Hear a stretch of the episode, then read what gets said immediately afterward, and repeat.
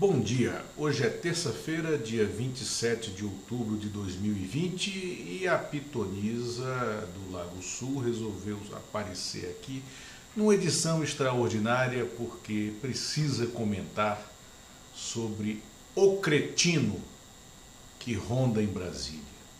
A cretinice ou cretinismo pode ser uma doença ao cretino patológico falta capacidade para analisar a conjuntura em torno de si ou para associar informações e, a partir delas, construir um contexto. Dotado de um ar meio parvo, imbecilizado, idiota mesmo, quem sofre de tal patologia é desprovido de inteligência e muitas vezes desenvolve um comportamento inconveniente e antissocial. Em razão disso, disse que criaturas desprovidas de caráter, amorais, que são inconvenientes de berço e não possuem quaisquer dons para empatia social, são cretinos. Mas esses são os cretinos bestiais, imbecis por convicção e por opção. Todo bolsonarista é um cretino. Seja por patologia, seja por opção, só seres desprovidos de inteligência, de caráter, de moral e inaptos para analisar a conjuntura e avaliar decentemente a realidade, podem apoiar o mais ruinoso e desumano personagem que sentou na cadeira de presidente da República. Por aproximação de amoralidades, portanto, ser cretino é atributo fundamental para liderar o bando de Bolsonaro no Congresso, ao qual alguns chamam de governo, mas é claramente mais apropriado designar esse bando por tragédia, e é uma tragédia o que ora ocorre em Brasília. Ser corrupto, ou pelo menos acusado de corrupção, é diferencial competitivo destinado a qualificar os líderes de Bolsonaro e do bolsonarismo para o posto.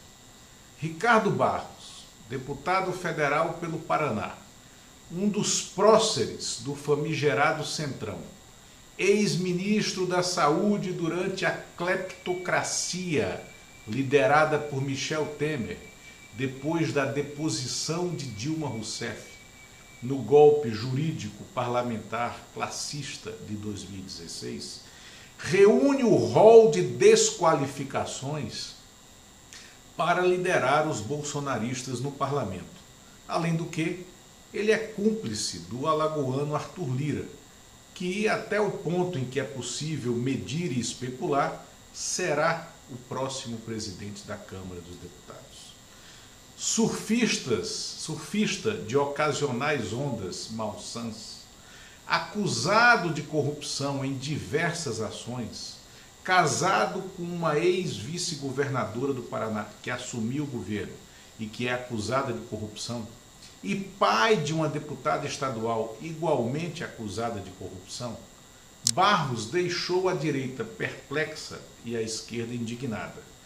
Propôs um plebiscito, um plebiscito nos moldes da histórica guinada chilena para decidir se o Brasil pode ou não enterrar a Constituição de 1988 e redigir uma nova Carta Magna sob o bafo sufocante e pestilento do ódio e das mentiras disseminadas por Bolsonaro pelos seus filhos, pelos seus apoiadores e pelos seus simpatizantes. Ao contrário do ocorrido no Chile, a redemocratização brasileira passou pela Assembleia Nacional Constituinte de 87 e 88. Os chilenos herdaram um texto constitucional outorgado pelo ditador Augusto Pinochet, que era um assassino sanguinário e ladrão, e é, que, junto com economistas forjados na escola de Chicago, destruíram a perspectiva de construção de um Estado mais justo no belo e rico país andino. Aqui foi diferente. Uma nação diversa diversa, plural, sonhadora e consequente, reencontrou-se na Constituinte, que enterrou a ditadura militar iniciada em 1964.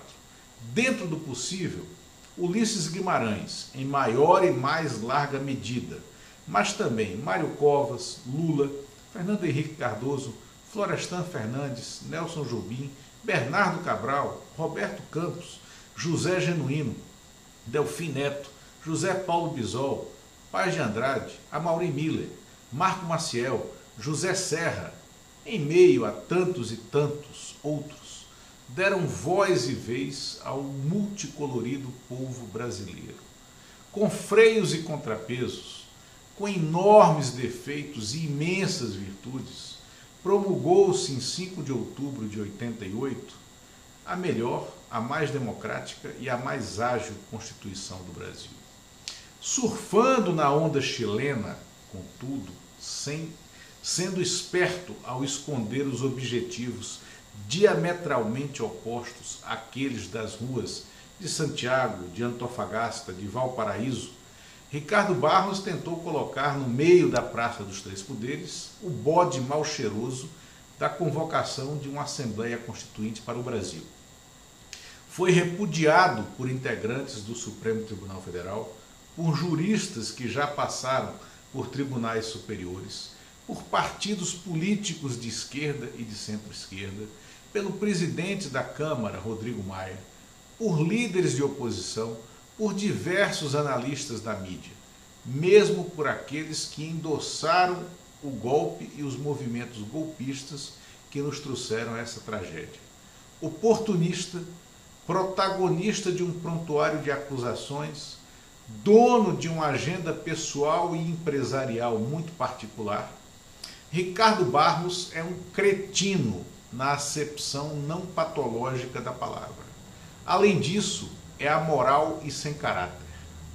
Que o tema proposto por ele morra como estultice proveniente de um idiota perigoso, arrogante, antissocial e condenado a ser prisioneiro de suas próprias cretinices. É isso enterremos Ricardo Barros. Até amanhã, no Sua Excelência o Fato, com Eumano Silva. Obrigado.